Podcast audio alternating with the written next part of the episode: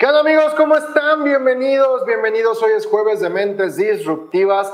Ha sido un día que no les quiero contar, pero ha sido un día bien pesado porque hemos estado corriendo de un lado para otro. Estamos eh, terminando prácticamente toda una sesión de capacitaciones que estuvimos trabajando con, la comisión, con el Consejo eh, Mexiquense de Ciencia y Tecnología, lo cual quiero mandarles un fuerte abrazo porque hoy terminamos. Entonces venía literal cambiándome de, cachucha de un lado para otro, pero ya estamos, ya estamos aquí con ustedes. Mi nombre es Miguel Carderi y saben que me encanta todo el tema de estrategia de negocios. Estamos en Mentes Disruptivas, donde hablamos de todos los temas necesarios para poder ayudarte a desarrollar mejores estrategias, mejores emprendimientos, mejores eh, procesos de innovación para que tanto los negocios como los emprendimientos crezcan.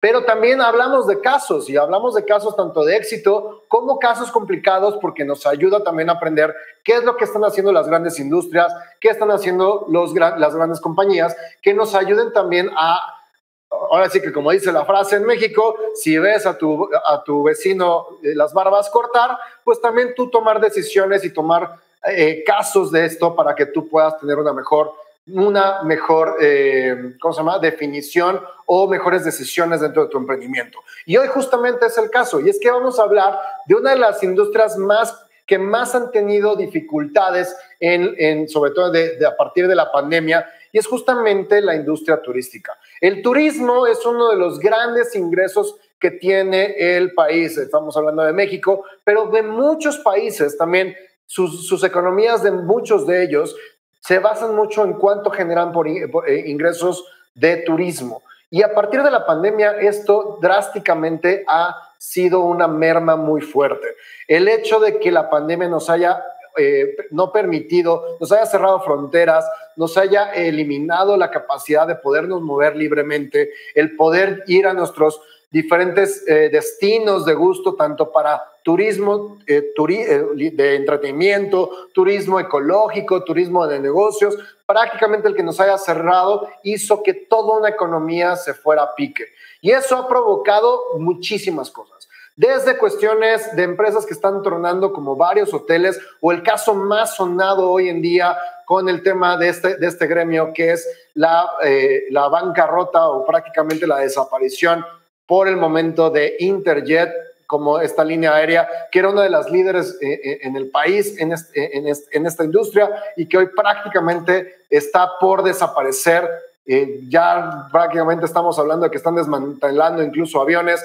Tristemente es una de las empresas que están siendo más afectadas y que prácticamente están por desaparecer. Hasta hoteles, restaurantes e incluso estados que están teniendo grandes dificultades con el tema de turismo. Así es que de esto y mucho más vamos a estar hablando con nuestra invitada del día de hoy, que se llama Carolina Díaz. Ella tiene más de 15, 20 años trabajando en el mundo turístico. Hoy ya incluso está formando parte de un gremio que está justamente a través de la pandemia, están tratando de buscar soluciones y apoyos para que el sector turístico esté levantando aquí en la Ciudad de México, pero aparte es empresaria y justamente tiene una agencia de turismo que tiene sedes tanto aquí en México como en Colombia. Entonces, la visión que ella tiene no nada más es local, sino vamos a poder hablar de qué es lo que está pasando a nivel Latinoamérica y ver cómo podemos aprovechar todo esto para agarrar algunos tips en nuestros emprendimientos. Sin más, soy Miguel Carderi, esto es Mentes Disruptivas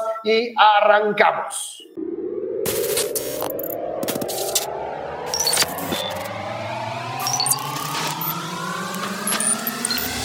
Mentes Disruptivas con Miguel Carderi. Bienvenidos amigos, mi nombre es Miguel Carderi y esto es Mentes Disruptivas. Mi estimada querida Carolina, ¿cómo estás? ¿Cómo te va? Bienvenida a Mentes Disruptivas. Pues Miguel, muchísimas gracias por esta invitación. Realmente es, algo maravilloso poder transmitir, poder contar toda nuestra experiencia, tanto en nuestra pandemia, bueno, en el área turística y en todas las industrias que hemos vivido de esta gran crisis. La verdad es que ha sido un gusto. Hace, justo cuando empezó la pandemia, tuvimos ahí el gusto de hacer un live este, a través de, de Instagram y la verdad es que tuvo muy buen éxito. Luego, déjenme decirles que de hecho no sé si sigan con el proyecto, pero tenían ahí un proyecto con dos socias más que tenías con Rosa, que se llamaba Caroma a principio del año pasado. y tuvimos el gusto de platicar también en redes sociales. Creo que estas, estas plataformas digitales ya están siendo algo del día a día y es, y es algo que podemos aprovechar y que debemos de aprovechar para mandar un mensaje muy claro a todos y, y apoyar a mucho más gente de la que podríamos solamente con nuestra voz. ¿Estás de acuerdo? Sí, así es. Imagínate que, bueno, con la pandemia y con todo esto, en nuestra necesidad, tres, tres mujeres, tres empresarias que en la necesidad de dejar algo, una, una parte de nuestro conocimiento, de nuestras experiencias, hicimos un programa que se llama Caroma, en donde entrevistamos a grandes empresarios para que nos cuenten sus casos de éxito y fracaso y pues aprender de ellos, ¿no? Como tú dices. Sí, estuvo muy padre ese, ese proyecto. Oye, y para la gente que no te conoce, platícanos un poquito tu experiencia, sobre todo en el tema de turismo, porque, bueno, desde que te conozco, déjame decirles que a ella la conozco desde que tenía como 15 años, o sea, hace como unos 8 años más o menos. Este, este, desde entonces, obviamente, como, con una empresa familiar, estaba ella encargada de todo el tema y estaba involucrada en todo el tema de turismo. Y hoy has crecido muchísimo, estás muy involucrada, tienes muchos contactos, estás muy bien relacionada, tanto de manera local como de manera internacional, por lo que me gustaría que les platicaras a la gente quién es Carolina Díaz y en el mundo de turismo qué es lo que hace. Pues bueno, les cuento, yo vengo de una familia turística realmente desde que nací, eh, pues siempre, siempre el amor hacia México, hacia este país es maravilloso. Nosotros somos colombianos, eh, nací en Colombia hace ya 34 años, hace un poquito más de un poquito de tiempo, pero nací hace 34 años en Colombia, donde desarrollé mis, pues, mis primeros años. A los 13 años llego aquí a México, siempre con, con el amor hacia México, siempre tratando de vender México. Nuestra empresa nació vendiendo México en el exterior. De esta forma, pues nosotros siendo colombianos fuimos, empezamos a ser de las empresas eh, privadas con más promoción en el extranjero, siendo colombianos. Entonces la gente nos pregunta, oigan, pero ustedes, ¿por qué promocionan México y no Colombia? Realmente es algo que mis papás empezaron por amor a mi abuelito y bueno, eh, nace el amor hacia México y ahí fue creciendo hasta que llegamos ya a vivir aquí yo llego a los 13 años, llego a Cancún, vivo en Cancún, después ya nos venimos para México y la empieza, en crece, crece, crece cada vez más. Empezamos a adquirir nuestra flotilla de autobuses para hacer todo nuestro servicio mucho más personalizado. Eh, creamos un hotel en la, en la ciudad de Cancún, en el centro de Cancún, que lo maneja mi hermano. Eh, bueno, y bueno, en el paso del tiempo, eh, yo, me, yo estudio administración de empresas, después me voy a Valencia a hacer unos, un diplomado en administración de, de, gestión turística. Y bueno, todo ha ido creciendo y todo me ha llevado de la mano siempre hacia el turismo. Realmente eh, la industria del turismo no es solamente lo que derrama el turismo, es todo lo que conlleva porque nosotros no solamente ayudamos a la iniciativa privada, también al comercio informal.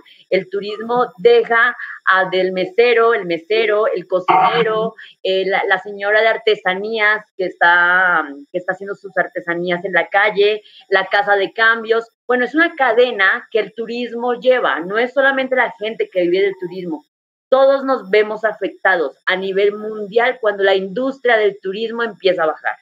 Entonces, bueno, en base a esto, pues eh, ha crecido mi amor hacia, hacia esta industria cada día más. Ahorita, eh, bueno, gracias a Julián Arroyo, que es el presidente de la Asociación de Agencias de Viajes Mexicanas, me nombra presidenta de las agencias mayoristas. Y bueno, estamos haciendo una unión muy fuerte para salir adelante porque estamos viviendo toda la industria una situación muy complicada, muy dura, no solamente en México, sino a nivel mundial que va a salir, vamos a salir adelante, pero el punto es aguantar. ¿Y hasta cuánto vamos a poder aguantar?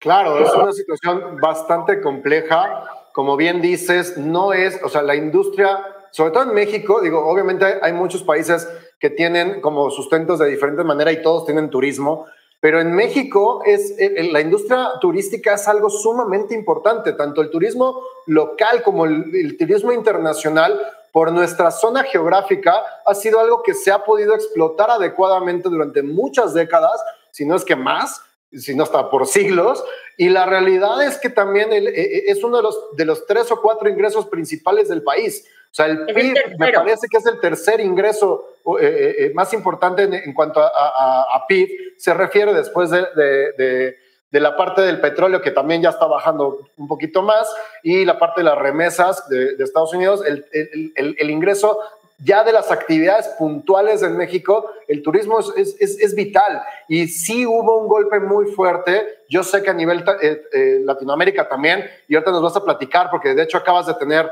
la oportunidad de moderar un, un, un, un evento internacional en temas de turismo y tienes como que muy fresquito los temas que se vieron en, en ese evento, pero, pero para México ha sido muy caótico, porque no nada más estamos hablando de lo que pasó hace un año, sino que incluso estamos hablando de las tendencias que vienen en relación al turismo. O sea, lo que pasó el año pasado, y, la verdad es que creo que la gente que me ve ya de estar cansado de que lo diga, pero es un parteaguas impresionante en todo. O sea, lo que pasó, la pandemia, el encierro 2020, es algo que vamos a estar estudiando a nivel humano, personal, familiar, este, negocios, turismo, en todos los ámbitos, va a ser algo que vamos a estar estudiando los próximos años y las próximas décadas. No, y que se lo vamos a contar a nuestros, a nuestros, nietos. No, no, por supuesto. Y vamos a preguntarnos eh, dónde, dónde te agarró a ti la pandemia. O sea, es algo que, pero aparte que va a ser cuestiones de, de planes de estudio. O sea, de verdad vamos a estudiar casos y lo estamos estudiando hoy en día yo realmente lo que me he dedicado mucho en este año es ver lo que está pasando con las industrias, porque definitivamente las decisiones, la manera de reaccionar, la manera de ajustar y sobre todo la manera de transformar las industrias a partir de esto va a ser impresionante. ¿Cómo se vivió para ti en específico en tu negocio ¿Cómo se vivió también para tu hermano que tiene un, también, pues a final de cuentas, un hotel eh, allá? ¿Y cómo se vivió en Colombia la circunstancia, porque también tiene sede allá? ¿Cómo se vivió la circunstancia de la pandemia y, y, en específico de manera personal, cómo hicieron los ajustes o qué ajustes tuvieron que hacer cada uno de ustedes para poder lo que tú decías, pues sobrevivir, mantener y aguantar, ¿no? Pues mira, creo que eh, independientemente de la industria, nadie estaba preparado para eso al empresario más exitoso, el más estudiado. Nadie estaba preparado para esto, ni, ni en ninguna empresa, ni a nivel personal, porque nos cambió nuestra vida, nuestra, nos cambiaron nuestros hábitos, nuestra mentalidad y bueno, prácticamente cambió todo radicalmente en todos los países. En México, ¿qué pasa? En México, de la nada, empiezan a, surgir, pues, eh, todo, mira, yo te voy a decir algo, yo cuando supe primero del, del COVID, fue en Colombia, en una feria muy importante que hay allá, donde hablábamos que en China existía el virus. Entonces, toda la gente que manejaba los, los, grupos de, de Asia asiáticos querían venir a México. ¿Por qué? Porque los grupos de Asia Asia se habían cancelado. Entonces, pues nosotros estábamos de cierta forma muy bien porque nos estaba beneficiando en temas económicos el que toda la, gente que no iba a viajar hacia, hacia Europa y Asia pues se iba a venir hacia México y Latinoamérica. Entonces todo iba muy bien, esa fue la primera vez que, que, que, supimos del tema, después todo empezó a pasar muy rápido, llega la situación aquí a Latinoamérica y lo primero que, que empiezan a decir es toques de queda en varios países. Ecuador, toque de queda, Colombia, toque de queda, Perú, toque de queda, toque de queda con cierres internacionales de aeropuertos. ¿Qué quería decir esto? Pues que aunque México estuviera abierto el aeropuerto, pues nosotros que vivíamos de nuestro ingreso de, la mayor parte internacional y la mayor parte de Latinoamérica o de Estados Unidos, pues no los íbamos a recibir porque simplemente había un bloqueo de aeropuertos. Entonces, automáticamente es cuando surge el cierre de, todas las, de todos los comercios, se cierran las oficinas, pensando obviamente en que solamente nos iba a afectar para la semana de Pascua. Nadie, nunca, yo te lo voy a decir personalmente, jamás me imaginé que esto fuera a durar más tiempo que la semana de Pascua. Entonces, cierran eh, las oficinas, obviamente todos nuestros colaboradores se regresan a casa, teníamos de hecho expatriados que traíamos de gente de Colombia que venía a trabajar aquí a México en ese momento, pues bajo las circunstancias que estaba poniendo Colombia, lo que hicimos fue regresar al personal a sus lugares de, de origen. Y bueno, y en este momento empieza una, una situación de, de cómo volverte una empresa realmente socialmente responsable. Y es una lucha de cuánto tiempo va a durar esto. Estoy recibiendo puras cancelaciones, cancelaciones, cancelaciones de viajes y no tengo ingresos, no veo para cuándo van los ingresos, pero bueno, mi personal, ¿qué va a hacer? Claro.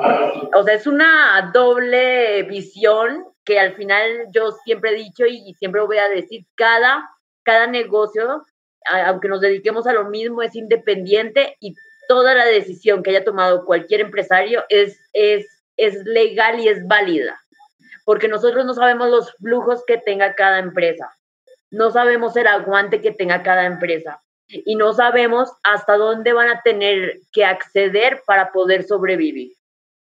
Sí, es, es impresionante lo que pasó el año pasado este, ahí le puedes bajar un poquito a tu, a tu, al audio de tu compu porque está teniendo ahí como choque con mi voz. este, entonces no le vayas a tronar los oídos a los que nos escuchan por, por el podcast. Este, justamente creo que es algo bien importante lo que estás diciendo. Uno, nadie pudo eh, prevenir esto, o sea, lo que sucedió y la manera, sobre todo la, una, son dos cosas que a mí me sorprendieron de esta circunstancia y que era difícil que lo pudieras este, prevenir. Uno es justamente el tema de que eh, aparece y se mueve muy rápido, o sea, se empieza a expandir demasiado rápido. Y segunda, el tema de la duración. Lo decías muy bien al principio, todo el mundo pensábamos que se iba a acabar hasta el tema de la, de, la semana de la semana este, santa y se acabó el tema y iban a ser dos meses y de repente llegábamos a septiembre y ya no eran dos meses y de repente estamos en marzo del 2021 y seguimos esperando a ver cuándo se acaba esta situación. Y, y, algo que yo hablo mucho con, con, con, la gente con la que trabajo y, la, la, gente que le doy consultoría, es que creo que también justamente esa, esa mentalidad de pensar que iba a ser muy corta hizo que la gente no ejecutara cosas. O sea, como que dijo, me aguanto, tengo que sobrevivir, no voy a ajustar nada porque esto se va a acabar en dos, tres semanas. Va a ser como la influenza, que duró cuatro semanas y ya regresamos a la normalidad y no pasa nada. Y cuando llega a ver el punto en el cual se alarga de más, entonces los ajustes ya se vuelven urgentes. O sea, lo que era importante ajustar empiezan tarde y esas importancias se vuelven urgencias. Y lo que tú bien dices, ya no nada más soy yo y mi negocio, sino qué voy a hacer con mi gente. ¿Y qué, qué, estrategia voy a hacer para sobrevivir? ¿Y qué voy a hacer también para que si esto se alarga de más de lo que ya se está alargando, pues a final de cuentas aguantar el trancazo?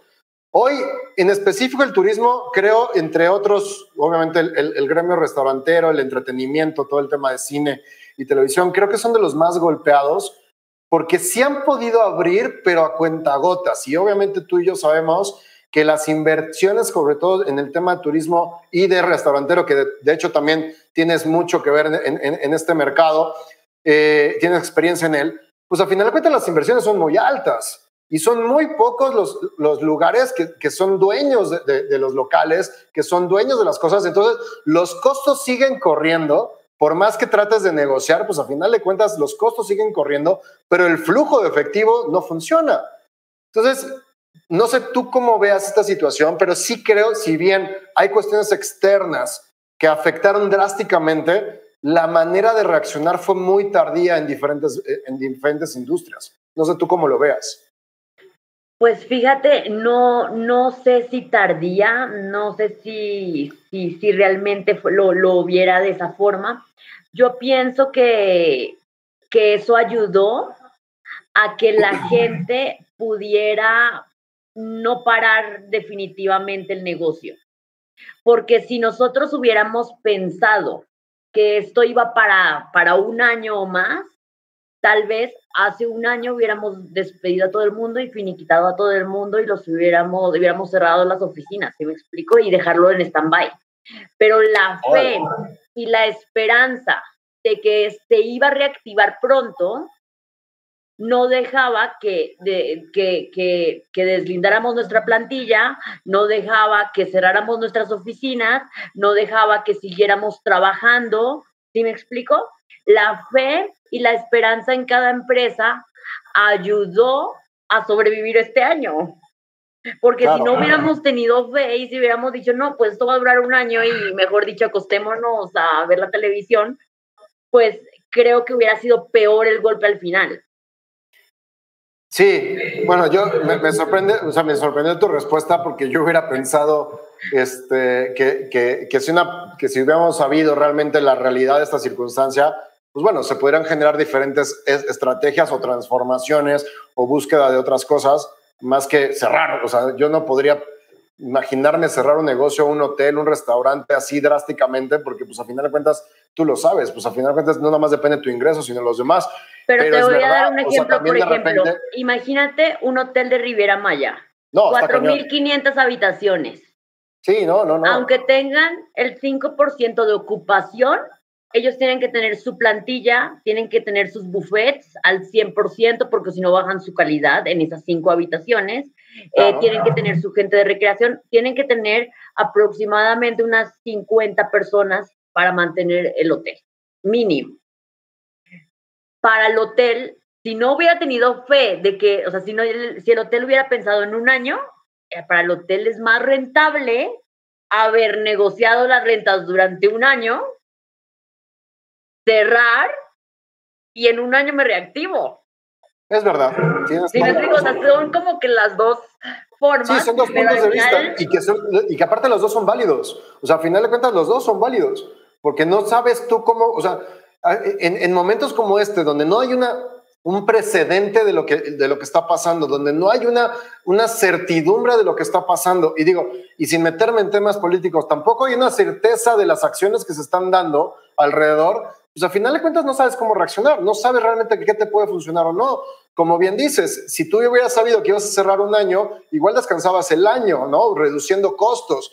Pero el hecho de que no sabías si podía abrirse en tres meses, cuatro meses o en qué condiciones, pues al final de cuentas te obligaba a mantener una, este, si no al 100% de tus empleados, un buen número de empleados te, obligaba a seguir manteniendo el lugar y el mantenimiento de, de, las instalaciones para estar listo en el momento de, aterrizaje. Y justamente en esto, quisiera preguntarte, porque eh, como decía hace, hace, un momento, no nada más tienes la parte de la agencia, los hoteles y demás, sino también estás en, en, muy metida en el tema también de la industria restaurantera. ¿Cuáles fueron para ti, pueden ser tuyas o de, o de colegas de los gremios, ¿Cuáles son las estrategias que tú viste que, que te llamaron la atención, que, crees que fueron adecuadas o incluso inadecuadas, que podían ser este, pues, exitosas durante toda esta pandemia en cuanto a acciones puntuales y estrategias de, de, este gremio? ¿Alguna que digas, no manches, esto, este cuate se la voló y esto lo que hizo fue increíble? ¿O este, la neta, es que pues, sí, se fue de boca y, y terminó regándola, ¿no? Algo, algo que me puedas primero, comentar. Primero quiero resaltar eh, dos cosas del gobierno. O sea, porque han hecho muchas cosas mal, pero también hay que hablar de las cosas que yo considero en lo personal y que mucha gente estará en contra, que hicieron bien. Yo, a diferencia de muchos países de Latinoamérica, creo que fue una buena decisión el no tener toque de queda y el no cerrar fronteras. Yo pienso que fue una, una buena forma. Si México hubiera cerrado las fronteras, por ejemplo, destinos como Cancún, que hoy te podría decir que están recuperados en sus, en su 75, 80%, estarían ahorita empezando otra vez con un 20%. Y grandes cadenas hoteleras se hubieran tenido que ir de México. Entonces, dentro de todas las cosas que ha dejado de hacer el gobierno y que todo lo que ha hecho mal, creo que eso fue una decisión muy atinada a nivel turismo, ¿no? Claro, Yo hablando como empresaria que tengo una empresa de turismo y que, que he vivido estas circunstancias. Si a nosotros nos hubieran cerrado las fronteras, estaríamos muy, muy, muy mal. Y ya estamos muy mal, ¿verdad? eh, eh, ¿Qué otra cosa atinada, por ejemplo, en el sector restaurantero creo que están haciendo? El tema de, los restaurantes al aire libre. El poner las, las calles como restaurantes se me hace una, una situación muy, muy atinada. Y fue un gran apoyo esa parte, que les permitieran invadir, digamos, que esa parte para crear sus terrazas y que pudieran cubrir con, la, con el requisito para poder estar abiertos, ¿no? Y eso sí, es definitivamente en diferentes partes, sin importar el, eh, digamos que el gobierno en general, o sea, en los diferentes estados creo que hubo acciones muy interesantes, ¿no?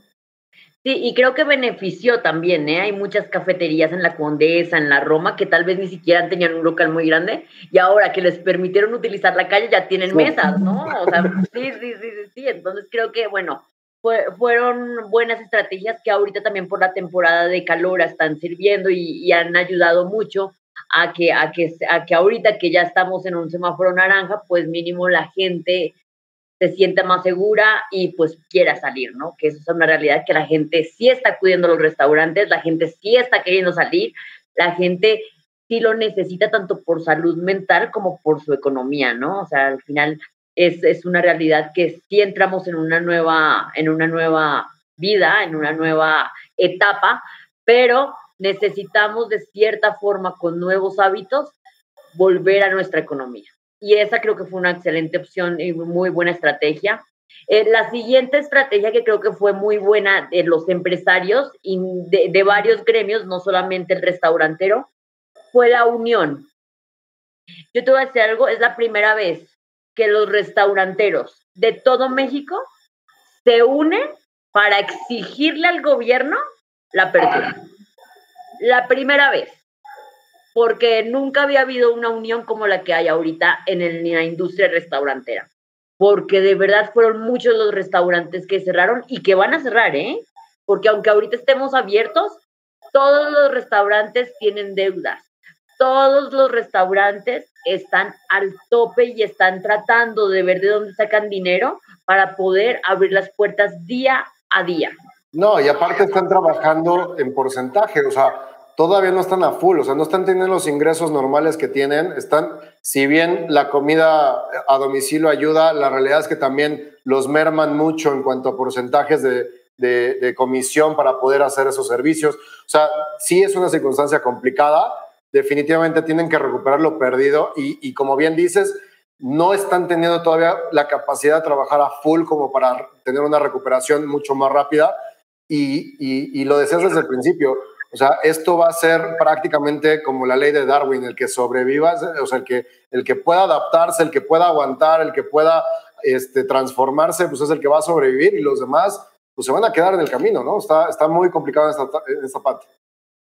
Sí, realmente eh, han sido circunstancias muy difíciles. También el gobierno ha hecho cosas muy malas y, hay temas como el no poner música en los restaurantes, el, no permitir la venta de cervezas, si por ejemplo en Pachuca no dejan, no dejan el alcohol, eh, la cerrada a las 10 de la noche, eh, bueno, al final son cosas que sí afectan y no dejan que, que se venda un poquito más, ¿no? Y que se pueda sobrevivir un poquito más, ¿no?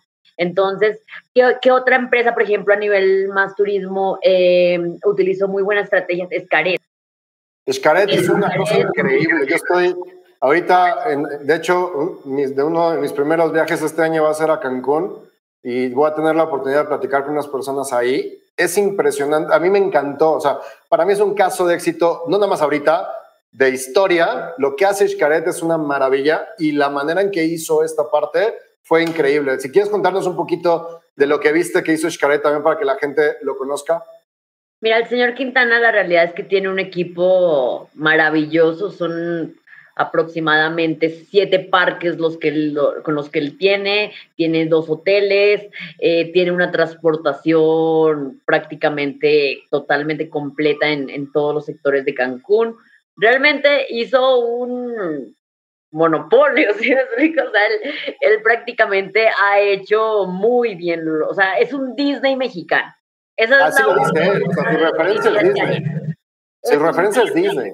Pero con nuestras culturas. Claro. Con, resaltando nuestro folclore mexicano, resaltando nuestra historia, resaltando realmente lo, lo que somos en México, ¿no? Es eh, si puedes vivir, estar en Cancún y dices, no, esto está muy americanizado, si vas a Escaret, te vas a sentir en México, ¿sabes? O sea, porque sí vamos a, ver mucho de lo que es nuestra cultura. Y bueno, ellos que hicieron al principio, bueno, sí, sí, sí tuvieron que cerrar ciertos días. Son parques que tienen una, un volumen y que ganan por volumen.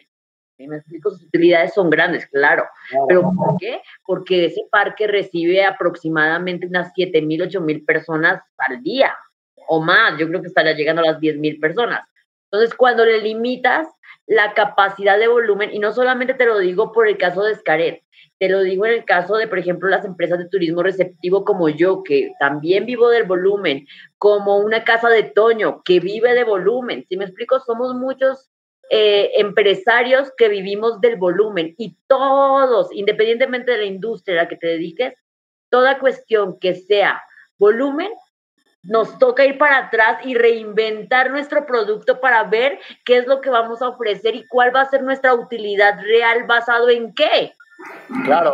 Porque si nuestra empresa éramos destacados por ser económicos y por tener mucha, mucho volumen, bueno, ahora qué vamos a hacer si ya no tenemos volumen y si también el mercado está tan sacrificado que no vamos a poder subir volumen, porque al final uno de nuestros nuestros puntos de, maravillosos de la empresa era el costo. Claro. Entonces son, son muchas estrategias las que van a tener que, que hacer. ¿Qué fue lo que dijo Scaret? Yo no bajo precios. Scaret fue el único, yo creo que, te voy a decir algo, de todo México que dijo, yo no me bajo un peso. Un peso no me bajo. Y no se bajó. Y no hay promociones. No hay nada. Lo único que hizo fue reducir los días de los parques. Al principio, esto fue al principio, que redujo los días de los parques para poder captar más gente en ese momento. Empezó a meter las pruebas COVID. Ellos hacen las pruebas COVID tanto en los hoteles como en los parques asumieron ese costo. Entonces dijo, a ver, yo no voy a bajar el precio, pero tú consumidor vas a tener toda la confianza de que todas las personas que están adentro, pues mínimo tienen su prueba negativa. Eso fue algo, algo maravilloso. Es una visión distinta. A ver, nuestro miedo de salir es por seguridad. Y si tú generas las condiciones para yo sentirme seguro, creo que en tema de turismo, en tema de, de, todo esto, eh, eh, y porque también lo platicaba hace poco con el tema de, la cinematografía, este, de, los cines, de los teatros y demás, el problema es que la percepción hoy que tenemos es que los lugares donde tengamos que convivir con mucha gente son peligrosos, son inseguros, porque no sabemos lo que está pasando con el otro. Pero si el lugar hace todo para que tú estés tranquilo, tienes un avance enorme. Como tú bien dices, o sea, juegan de volumen y Xcaret no bajó precios, pero aumentó la percepción de valor de su, producto. O sea, dijo, aquí, si vas a venir aquí, no importa de dónde vengas, vas a estar seguro de que la persona con la que te vas a topar, de menos, como bien dices, no es que no esté contagiado, es que tiene una prueba. Tiene su prueba. Exacto. Yo al 100% pero sí reduce drásticamente el riesgo porque sabes perfectamente que el lugar está proveyendo de esa seguridad, de esas condiciones para que el riesgo sea mucho menor a, que, a otros lugares, ¿no? Eso es, eso es una estrategia que a mí me encantó de ¿no? Sí, totalmente. Ahora, bueno, hay que ver también las cifras. Eh, sacó el gobierno de México una estadística en donde dicen que el mayor contagio es en las fiestas privadas el mayor contagio en las fiestas privadas, no en los restaurantes, no en los lugares que están obviamente con todas las medidas de, de, seguridad, porque al final son muchas las medidas de seguridad que se están dando para que, para que el cliente se sienta seguro en todos los aspectos, desde que llega la persona a México, desde el aeropuerto, en todos lados están utilizando las medidas de seguridad. El punto es que, llegan a sus casas y se reúnen 10 personas, pues bueno, pues ahí cuál sanitización, cuál higiene, pues obviamente no hay. No, y, y, es una percepción equivocada de seguridad porque pensamos que somos las personas con las que siempre nos llevamos y que no pasa nada, pero tú no sabes, ¿no? O sea, tristemente sí, sí he tenido casos muy cercanos de gente que llega a una reunión y termina, bueno, tengo unos amigos que se cansaron a, casaron hace un año a principios de la pandemia y literal terminó siendo la boda COVID, porque el aviso de los, de los novios dos días después es, este invitado tuvo COVID y 50 familias se, se contagiaron del COVID, ¿no? O sea, fue una... gracias a Dios todos sobrevivieron, pero pues imagínate, no vas a, a, festejar a los novios y terminas con, con todas las familias vueltas en COVID. Y hasta, desgraciadamente, personas que sí fallecieron porque literal alguien de su familia los contagió y entonces imagínate una carga. Eso creo que es lo feo de esta, de esta pandemia. No es el hecho de que te, que te contagies. Creo que el miedo más grande es que por tu culpa alguien fallezca, ¿no? O sea, por tu, por tu, por tu descuido alguien pueda llegar a fallecer. Entonces es, es impresionante la carga emocional que está teniendo y este tipo de acciones, tú bien lo dices, las, los niveles y algo que sí reconozco también de lo que, que hizo el gobierno al principio del año pasado, es estas certificaciones inmediatas de prevención, o sea, el obligar a estos centros turísticos, estos centros restauranteros a capacitarse y a generar una certificación de medidas necesarias que deberían de, cumplir. Y como tú bien dices, las han cubierto. Y entonces uno de los grandes reclamos, sobre todo en las últimas semanas que se dieron los reclamos del gremio restaurantero, es, me pediste tener medidas de seguridad para dejarme trabajar. Y ya, ya invertí en eso y aún así no me dejas trabajar, ¿no? Entonces, sí es, un tema, lo que tú comentas es eso y es algo que tenemos que también pues, explicarle a la gente y hablar mucho. Y creo que los medios de comunicación, estos espacios, y, sí siento que, eh, eh, digo, Escaret lo hizo muy bien, pero siento que también en los gremios se quedaron callados más que en esta queja. Y al principio de la pandemia que sacaron un, un video hablando de los restauranteros, tenemos que hablar más de eso, tenemos que provocar que la gente tenga una percepción de valor y de seguridad en los lugares para que salga. Y siento que ahí es una de las cosas que, que ha mermado tanto al turismo como al, al, gremio restaurantero, que la gente no está hablando. También es una de las razones por las cuales quería yo tener esta plática e invitarte, porque sí siento que falta una voz y falta que, que la gente en redes sociales, no al gobierno, sino al público, haya un mensaje de decir, señores, están seguros con nosotros pueden viajar. En mi caso, te puedo decir que uno de los miedos más grandes ni siquiera es un hotel de Cancún, no es ir a Xcaret, es, por ejemplo, el tema de los aeropuertos. Y no hay nadie que te hable, que te diga, oye, a ver, si hay medidas, o si hay de riesgo, o no hay de riesgo. Las aerolíneas están tomando esto o no.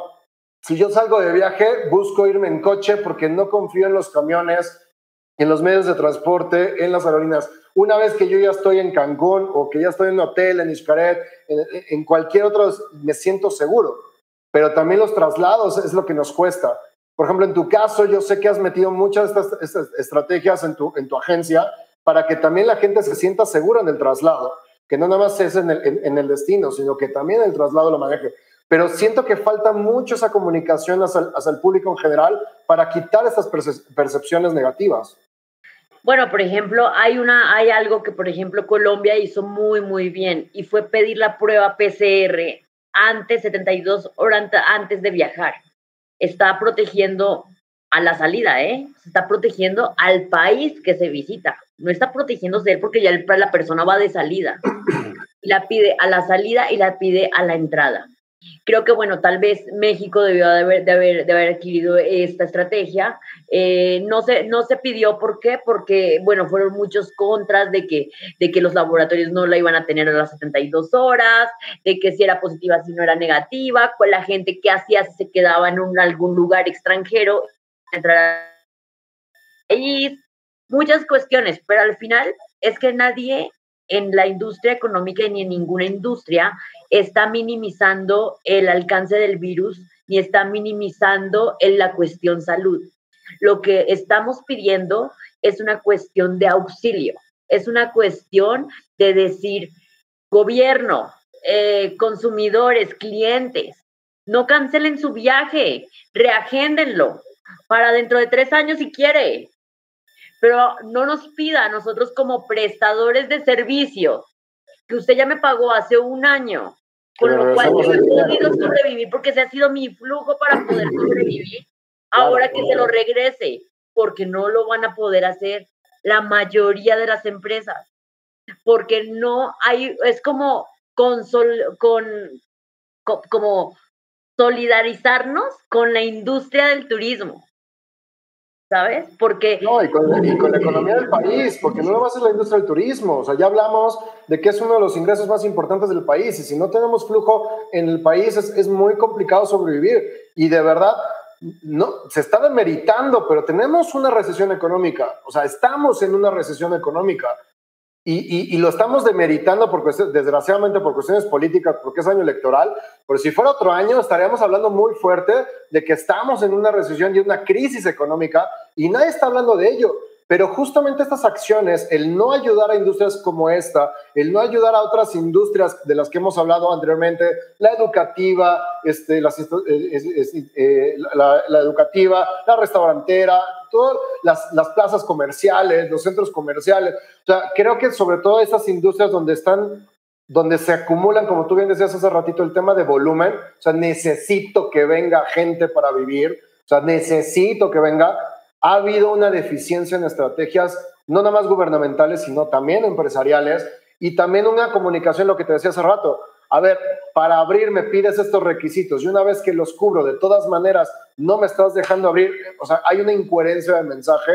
Y por el otro lado, también lo que te decía en, el tema, lo que, lo que, y bien lo decías, el, el, el, hablarle al público general, no nada más hablarle al gobierno, el hablarle al público, decirle, a ver, yo te voy a cuidar, o sea, confía en mí porque estoy haciendo esto, porque el gobierno me pidió tener certificaciones, estas son mis certificaciones, estos son los niveles de primera instancia, y luego también jugar con la parte emocional, porque también es algo que no se está tocando mucho, pero de verdad va a tener un impacto impresionante en las familias, en los niños, en, en las personas, la parte emocional de tener que estar encerrado. Yo no sé, y, algo que yo he visto, por ejemplo, en, ciudades como Cuernavaca, como Valle de Bravo, o sea, estas ciudades turísticas urbanas, o sea, de donde la gente se va de vacaciones o de fin de semana, ha habido un auge impresionante y, y, con esto quiero como empezar a ver hacia dónde va el tema turístico no nada más en el tema turístico de entretenimiento, sino incluso en tema turístico de migración de gente, porque ahorita está viendo un auge impresionante, no sé si lo has visto, de gente que se está yendo a Teques, que se está yendo a Tequisquiapan, que se está yendo a San Miguel, que se está yendo a Cuernavaca, que se está yendo en el norte a Mazatlán, en el sur a, vivir a Mérida, a Cancún, pero que está, como estamos en una, una, una situación de home office, pues de estar encerrados en la ciudad en un departamento de 4x4, pues prefieres estar encerrado en un, en, un lugar en la playa o en un lugar en tu casa de campo o en un lugar donde tienes espacio y tus hijos tienen espacio y demás. Entonces, la modificación de la cultura también está viendo muy, muy impactada. Yo tengo muchos amigos que ahorita están literal en las playas de Cancún, Holbox, toda esa parte, haciendo home office allá, porque decidió irse a vivir allá seis meses. ¿Qué tanto impacto y tendencia estás viendo en ese tipo de cosas, eh, eh, Caro? No nada más aquí, sino también incluso ahorita que estuviste en el evento internacional, ¿cuáles son las tendencias de, esa funcionalidad que estamos viendo para, para, este año y el siguiente? No, totalmente lo que, lo que dices, estoy totalmente de acuerdo. Eh, la gente está migrando hacia, hacia zonas de acuerdo a su presupuesto y aparte es que, ¿sabes qué? Que es hasta más económica la vida en otros lugares que en la Ciudad de México. Entonces, si yo pago aquí de renta, no sé, 20 mil pesos, pues por esos mismos 20 mil pesos en un departamento, como tú dices, de 4x4, pues me voy a Teques y con eso me encuentro una, una casa con alberca, con jardín para mis hijos y puedo tener hasta un perro, ¿sabes? O sea, la, la, la, el nivel de vida cambia y creo que también eso podría ser un punto a favor de la pandemia, ¿no? Creo que nos ha unido el nivel de vida y creo que nos ha cambiado, eh, nos ha mejorado el nivel de vida. Oye, como estrategia, porque eso es algo que, que, he estado viendo últimamente con esto que te estoy diciendo de la migración del home office a diferentes lugares, ¿no? Que ya no tienes, esto está provocando que ya no tienes que vivir donde trabajas, sino que ya puedes tener una mejor calidad de vida y seguir teniendo el ingreso normal que tenías, porque normalmente para cambiarte de ciudad pues decía, sí, me voy a Querétaro, pero tengo que sacrificar mi ingreso porque en Querétaro no pagan lo que lo pagan en la Ciudad de México o, en Mérida o donde sea. Hoy, puedes mantener ese, ese ingreso y estar viviendo en otros lados. ¿Qué tanto están volteando a ver, por ejemplo, la industria hotelera, un concepto de home office en ese sentido? O sea, sobre todo los, los hoteles medianos y pequeños, están volteando a ver que podría haber una oportunidad en, en estar compitiendo en el mercado, por ejemplo, de Airbnb, que ya está metiendo incluso rentas mensuales, ya no nada más este, de, por noches, sino que ya tiene la opción mensual, en que podría ser una oportunidad para los hoteles en las zonas turísticas el empezar a sacar paquetes mensuales y no nada más por noche? Mira, te podría asegurar que la mayoría de los, de los hoteles eh, sus estadías de largo plazo no son pensadas como un Airbnb. Eh, hay, bueno, estamos prácticamente, creo que la industria está totalmente convencida de que todo va a regresar a su normalidad. Si tú ves destinos, te quería platicar de eso. Hay destinos, por ejemplo, como Cancún, que nunca cerraron su comercio, que nunca cerraron sus zonas arqueológicas y que nunca cerraron sus parques. ¿Qué pasó? Que la recuperación es mucho más, más, más rápida. Entonces, tú vas a Cancún al día de hoy y ves hoteles en buena capacidad, restaurantes con buena capacidad, eh, centros, centros eh, turísticos con buena capacidad. Mientras que llegas aquí a México y ves que los hoteles del Reforma, de Polanco, de la zona rosa, pues están a un 30, 25, 20%. Pero ¿por qué es esto?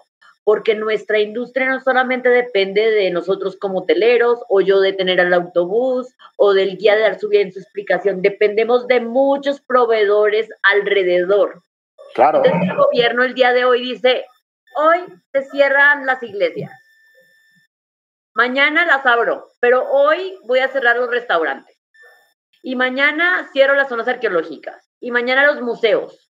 Y ya no, sabes que la próxima semana sí los voy a abrir entonces, ¿qué pasa? Causa una incertidumbre en el turista. Entonces, cuando el turista, nosotros como expertos, nos dice, oiga, pero usted sí me va a poder brindar los tours, nosotros ni siquiera sabemos si los proveedores van a estar abiertos para la fecha de viaje del turista.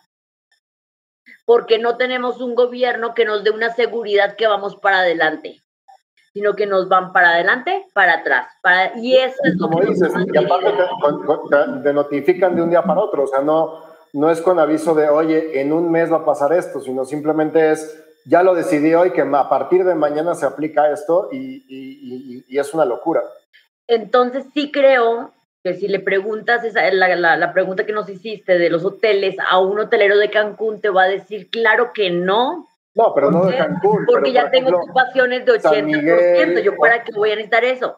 San Miguel tampoco, porque también lo han tenido abierto. El problema es Ciudad de México, Pachuca, Guadalajara, que son ciudades que nos han tenido entre cierro, abro, cierro, abro, cierro, abro. Entonces ya los hoteles que están hasta el cuello, pues van a buscar cualquier estrategia.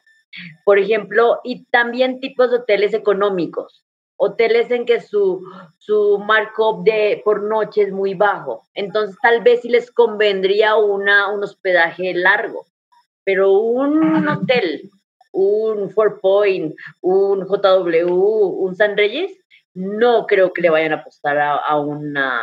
Pero, por ejemplo, tienes otro tipo de hoteles que, que se dio, sobre todo en las últimas dos, dos décadas, se dio un boom en los hoteles ejecutivos, ¿no? Por estos viajes de negocios y ahorita la tendencia, y de hecho acaba de salir un estudio, que la tendencia es que realmente los viajes de negocios van a caer drásticamente. O sea, sí va a haber congresos, sí va a haber estas reuniones, pero ya no van a ser tan continuos como cuando tenías que ir a ver a un cliente a Monterrey y salías corriendo a Monterrey y te estabas en un City Express dos noches y te regresabas.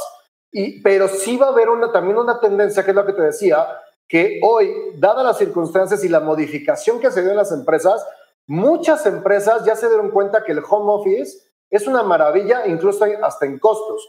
Y entonces van a permitir a sus empleados poder decidir si están en una cuestión física, en una cuestión híbrida o en una cuestión de home office. Y eso también va a provocar un nuevo turismo a largo plazo, porque no es, no es necesariamente que se van a cambiar de residencia en, su totalidad, pero sí va a ser un, turismo a largo plazo, buscando una calidad de vida y teniendo un poquito más de, este, de flexibilidad en ese tipo de cosas, que podría ser una, una oportunidad para esta nueva este nuevo turismo de negocio que va a desaparecer. O sea, no estoy hablando obviamente del JW, no te estoy hablando de Xcaret, no te estoy hablando de esa, sino de una, de una sección de hoteles que también están enfocados o que viven también del turismo de negocios, que eso no va a regresar a la normalidad. O sea, a mí me preocupa que de repente digan que eh, mucha gente, y no nada más turismos, en muchos gremios, que ya va a regresar todo y que todo va a regresar a la normalidad, cuando no es verdad, va a haber un mix. O sea, sí van a abrir cosas y obviamente va a haber mucho más flujo. En tema turístico, definitivamente algo que ya está pasando es que la gente está harta de estar encerrada y lo que quiere es salir a, lugares y eso mientras más flujo haya va a ser mejor. Pero también habrá, nichos en el mundo turístico que no, van a, que no van a regresar a la normalidad y que tienen que transformarse. Sí, claro, totalmente. O sea, dentro de todos nos tenemos que transformar. Eh, competir contra Airbnb es, es complicado para los hoteles, es algo muy, muy difícil simplemente por los impuestos que se tienen que pagar, ¿no? O sea, no es lo mismo eh, lo que tiene que pagar un hotel con estándares que lo que paga una persona que tiene tres departamentos. No, no, no. Entonces, si la tienen difícil. Porque, te ponía el ejemplo de Airbnb porque Airbnb justamente a partir de la pandemia, para no irse a quiebra, entonces aprovechó esta migración de gente y empezó a abrir que ya pudiera rentar los lugares por, por temporadas largas, no nada más por, por noches. Y eso como que lo equilibró. No hablo de competir con Airbnb, sino del modelo de estar pensando que también esas estadías a largo plazo podría ser una oportunidad, sobre todo para hoteles de nivel medio, de nivel este, un poquito más bajo o de nivel ejecutivo. No, no, necesariamente. claro, sin duda alguna, lo, lo, lo, lo, me imagino que los, muchos lo deben estar analizando y viendo diferentes vialidades. Y sin duda, algo que, que sí quiero comentarte es que dentro del turismo hay diferentes nichos, ¿no? Y uno de ellos, y el más afectado, es el, el turismo MICE, el turismo de congresos y convenciones. ¿Por qué? Porque como tú dices, sí van a ver, pero ahorita todo es híbrido. La mitad es presencial, la mitad es, es por, por medio de, de Internet. El, en hablar de hacer un evento turístico híbrido es algo complicado, lo hemos hecho durante un año ya varias veces, de cada país hace sus ferias de turismo por medio de, del Zoom y todas estas estrategias tecnológicas que de verdad son maravillosas, te ponen hasta el muñequito y hay, de verdad es impresionante cómo la tecnología ha avanzado tanto para poder tenernos en, en un face to face sin, sin importar en el lugar del mundo en el que estés. Pero, pero al final siempre está la fe. Y en la industria del turismo y en lo que hablamos en las asociaciones día con día, es que todos tenemos fe de que después de la vacunación todo regrese a una nueva normalidad, no a la normalidad, sino a una nueva normalidad. Sí, definitivamente eso va a cambiar, digo, y como dices, hay diferentes nichos, o sea, y, cuando son más masivos, como el tema de congresos, como el tema de bodas, porque también el turismo de, bodas es, es, uno de los ingresos también, sobre todo, por ejemplo, en la zona de Cancún, de Acapulco, de Guerrero. O sea, el ingreso por el tema de bodas también es un ingreso muy fuerte que se ha perdido y que definitivamente va a, a migrar. A mí me encanta la tecnología, pero ese tipo de congresos digitales también me tocó ver. Es triste. O sea, es muy triste tener que ver tu avatar ahí caminando y no ser tú el que esté caminando. O sea, no se siente igual. O sea, creo que ese tipo de cosas, por más que la tendencia dice que los congresos y todo este tipo de eventos van a bajar, yo, yo espero que no. O sea, yo espero, por ejemplo, mi chamba se vio muy afectada hace un año porque yo ya tenía agendados conferencias, congresos, este, talleres, que a mí lo que me gusta es es, es la, la, energía de la gente, o sea, ver cómo están reaccionando, ver si le está gustando, si, si se está cayendo, pues aventar un chiste o whatever, o sea, esa energía a mí es lo que me llena. Le estoy agarrando el, el, el, cariño todo esta, a este tema digital, pero yo extraño mil veces el tener a las personas, a 60, 50 personas alrededor, para poder tener eso. Y en los congresos más. Creo que sí es necesario, va a llegar un momento que se va a regresar. Tristemente sí hay una percepción de, de riesgo eh, decías del caso de Xcaret, aparte del tema de, de, seguridad, de, de, las pruebas PCR, creo que también su estrategia mediática en temas de mensaje, de imagen, este, ha sido muy atinada. Lo platicábamos, su, su, referencia no es una referencia nacional, su referencia es un grande como Disney, adecuado a una cultura y promoviendo la cultura mexicana. Para mí es una de las empresas más referentes eh, en mexicanas y de crecimiento, no nada más en esa industria, sino en general. Y, creo que hay muchos retos que se vienen. Yo creo que sí hay una tendencia muy fuerte a que la industria turística todavía va a tener una merma fuerte, eh, sobre todo el resto del año. O sea, va a haber, como dices, tristemente va a haber aperturas y cierres constantes o va a haber porcentajes de, limitantes para la operación. Ojalá cada vez sean los porcentajes mayores. También el hecho de las actividades, creo que algo que va a ayudar mucho es que si el gobierno se pone las pilas con el tema de la vacuna, también esa percepción va a bajar, de, inseguridad va a bajar y nos va a permitir movernos. pero creo que sí es algo en específico, la industria turística es algo que urge que levantemos. También creo que es algo que urge que, transformemos, porque sí debemos de, encontrar maneras de que las empresas turísticas encuentren formas de diversificar sus ingresos, de diversificar sus modelos para poder encontrar de alguna manera formas de que su flujo de efectivo no, no, no caiga por circunstancias como esta. Y creo que hay mucho que hacer y personas como tú y como toda la gente que está haciendo, una de las grandes noticias que nos acabas de dar es justamente la unión de este gremio que no se daba o que era muy complicada y que ojalá no nomás sea por esto, sino que termine siendo a largo plazo y que permita también evolucionar, evolucionar la industria. Caro, muchísimas gracias por esta plática, estuvo increíble. Desgraciadamente, si no lo corto, nos seguimos tres horas. Eh, para mí siempre es un gusto platicar contigo platícanos un poquito nada más dónde te pueden localizar, que este, tanto tú de manera personal, que yo sé que ya estás generando también de manera particular mucho contenido, en la parte también de, de, tu negocio, donde te pueden eh, buscar para, en, en lo que son tus redes sociales, por favor. Bueno, pues primero que todo, muchísimas gracias por la invitación. Siempre es un gusto pues poder aportar y poder también aprender todo lo que, lo que tú comentas, que día a día, por favor, tomen sus cursos, son maravillosos y siempre, siempre terminas con un chip diferente y con muchísimas ganas de, reactivar tu empresa. Entonces no dejen de, de hacer los cursos que hace Miguel, que son maravillosos. Y bueno, y me pueden localizar en mi Instagram, que es arroba de Carolina Díaz, y en mi página web, que es www.pertoursmexico.com. Ahí, pues, lo que necesiten, si también quieren mi celular, mi celular es 5536-778877. Me parece muy bien, Caro. De verdad, te mando un besote. Muchísimas gracias. Vamos a seguir en plática, vamos a ir en contacto porque hay mucho que hacer y que, y que discutir de estos temas y esperamos que sea la segunda, porque no es la primera, la segunda de muchas que vamos a tener este tipo de colaboraciones. De verdad, muchísimas gracias, Caro. Y muchas gracias a todos los que nos están escuchando. No dejen de viajar, no reagenden sus viajes, no cancelen y salgan a los restaurantes, tengan todas las seguridades, pero bueno, salgan. Me parece muy bien, amigos. Soy Miguel Carderi, esto es Mentes Disruptivas. Y como eh, siempre les recuerdo, darle like, compartir, seguirme en redes sociales como Miguel Carderi. Y que si tú